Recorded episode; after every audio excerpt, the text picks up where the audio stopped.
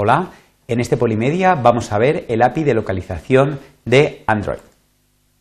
Los objetivos que vamos a cubrir van a ser enumerar las diferentes alternativas que tenemos de diferentes sistemas de localización en Android y eh, dos APIs disponibles que vamos a poder utilizar. Luego también mostraremos cuáles son las clases principales en el API de localización propio de Android, en concreto la clase Location Manager, luego veremos la clase Location Provider y la clase Location. Y además de ir describiendo estas clases, también describiremos un breve ejemplo de cómo utilizar esta API para pues, eh, poder averiguar la posición de nuestro dispositivo. Muy bien, eh, pues en Android vamos a disponer de dos sistemas de localización que están eh, disponibles, aunque podrían haber más, pero como mínimo siempre existen estos dos. El posicionamiento basado en satélites, conocido normalmente como GPS, y el posicionamiento basado en redes inalámbricas, que normalmente combina eh, la información venida de telefonía móvil, conocida muchas veces como red CEL-ID, y eh, la información que viene de redes Wi-Fi. Además, disponemos de dos APIs alternativos. El API de Android, ¿vale? que está disponible desde la versión 1.0, que tiene la ventaja de que no requiere ninguna librería externa que ampliaría, aumentaría el tamaño de nuestra aplicación, pero es algo más complejo de utilizar sobre todo a la hora de elegir cuál es el proveedor que queremos gastar. Eh, por otra parte, podríamos utilizar también el API que nos proporciona Google Play Service, que eh, presumen de que es más sencillo porque eh, trata de obtener una alta precisión de dónde está situado el, dispositivo con muy poco consumo, pero sin obligar al programador a que tome decisiones muchas veces complejas. Además, este API tiene otra ventaja, y es que tiene facilidades para reconocer la actividad del usuario. Podemos saber si en un momento determinado está caminando, está yendo en bici o en un vehículo. Muy bien, pues vamos a empezar con un ejemplo donde vamos a utilizar en primer lugar la clase Location Manager. Empezamos comentando que necesitaremos dos variables globales que se gastará a lo largo de todo este ejemplo. Eh, la primera le hemos llamado manejador y es un Location Manager. Esta clase nos sirve para obtener, digamos, los proveedores de localización disponibles. Primero necesitamos un Location Manager para poder averiguar esta información. Además, la usaremos para registrar, eh, digamos, los escuchadores de eventos eh, que eh, periódicamente nos van a actualizar la posición de nuestro dispositivo. Ahora veremos cómo se hace esto. Y también una opción que hay, que no la vamos a estudiar ahora, que es registrar una lista de posiciones con un radio determinado, de forma que si el dispositivo entra dentro de alguno de estos radios eh, se lance una determinada intención para avisarnos. Esto sería automáticamente sin necesidad de programar nada. Muy bien, una vez eh, declarada esta location manager, tenemos que inicializar manejador llamando al método getSystemService, que eh, pasándole como parámetro location service, ¿vale? y el typecast correspondiente. También vamos a declarar una variable global que es proveedor, un string, con el proveedor en concreto que hemos decidido para eh, nuestra aplicación, si es el proveedor basado en GPS o en redes de telefonía móvil. Muy bien, eh, para averiguar este proveedor vamos a poder utilizar varios métodos. Vamos a ver un poco los tres más sencillos, aunque existen más que desarrollaremos en otro Polimedia alternativas a estos tres. Eh, una opción sería, bueno, yo quiero saber todos los proveedores disponibles. Para eso puedo utilizar de la variable manejador el método getAllProviders y me da una lista de strings con todos los proveedores disponibles.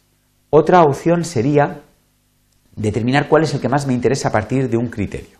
Para eso voy a declarar un objeto de la clase criteria y voy a utilizar diferentes medios para definir cuál es el criterio que me interesa.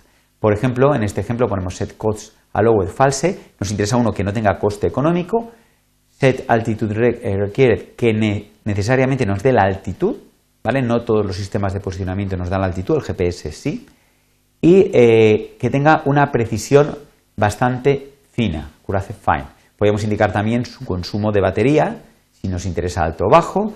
En este caso, estamos indicando claramente aquí que nos interesa el GPS. Una vez declarado esta clase que le hemos llamado criterio, podemos llamar al método getBestProvider pasándole el criterio para que nos dé el proveedor que mejor se adapta a este criterio. O getAllProviders para que nos dé una lista con todos los proveedores que cumplirían este criterio. Hay un segundo parámetro que en el primer ejemplo se ha puesto true y en el segundo false, que indican lo mismo en los dos métodos, que dice, quiero que necesariamente este proveedor esté disponible, esté activo para poderlo utilizar ya. Aquí le hemos dicho que sí y aquí no, aquí queremos cualquiera, aunque el GPS esté desactivado, que nos lo ponga en la lista también de manejadores disponibles.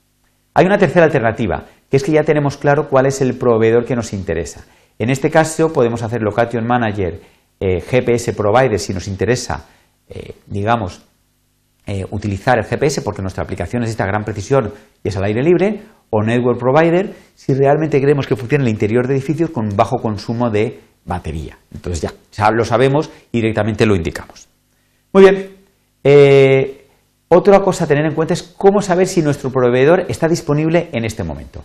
Para eso podemos utilizar el método isProviderEnable pasándole un string con el nombre de nuestro proveedor y nos devolverá si está o no está disponible. También vamos a poder averiguar las características de nuestro proveedor utilizando la clase LocationProvider. ¿Vale? Para obtener un objeto de la clase LocationProvider podemos utilizar el método getProvider pasándole el nombre del proveedor. Y eh, una vez definido este objeto tenemos una serie de métodos para interrogar, por ejemplo, el tipo de precisión que nos da, si eh, requiere mucho consumo de potencia o no, si tiene un coste económico, si requiere celdas de telefonía móvil o redes Wi-Fi o si necesita, digamos, de conectarse con satélites. Sería un GPS, lógicamente. Si nos da soporte de altitud, sabemos a qué altura estamos sobre el nivel del mar. Si nos da soporte de rumbo, sabemos en qué dirección nos movemos o nos da la velocidad. Muchas veces el rumbo y la velocidad lo estima el proveedor simplemente comparando con eh, la posición anterior. Muy bien, pues eh, también vamos a poder eh, averiguar las posiciones, vamos ya a lo interesante. Una opción sería utilizar el método getLastNodeLocation, indicándole un proveedor. Y esto nos va a dar una localización, ¿vale? Que va a ser un objeto de la clase eh, location.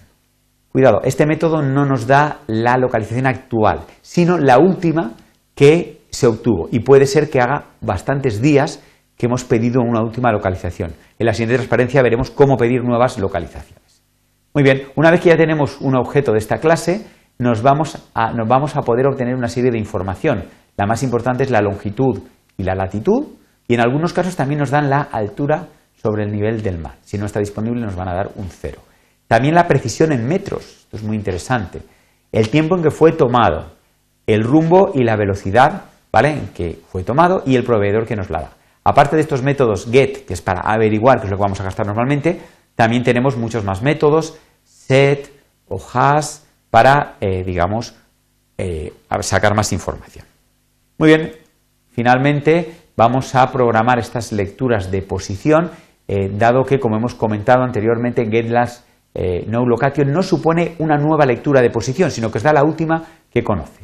Si queremos programar nuevas lecturas, gastaremos el método request location updates, donde indicaremos el proveedor que nos va a dar esta información, el tiempo, cada cuánto vamos a querer una nueva localización, esto se va a quedar programado y a partir de ahora siempre nos va a ir dando, según el tiempo indicado aquí, medido en eh, eh, milisegundos, y la distancia mínima para notificarnos como siguiente parámetro. Si no hemos pasado de estos medio en metros un número de metros determinado, pues no nos va a avisar que hay una nueva posición.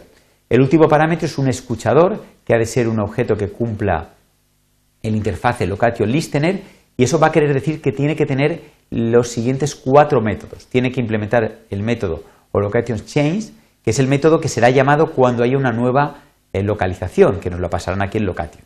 También hay tres métodos más para indicarnos que el proveedor está deshabilitado, habilitado o ha cambiado su estado. ¿Vale? Bueno, pues hasta aquí esta rápida presentación de lo que es eh, el API de eh, localización de Android. Básicamente hemos descrito las clases Location Manager, Location Provider y la clase Location y también hemos mostrado un ejemplo basado en este API de cómo obtener eh, diferentes localizaciones. Muchas gracias por vuestra atención.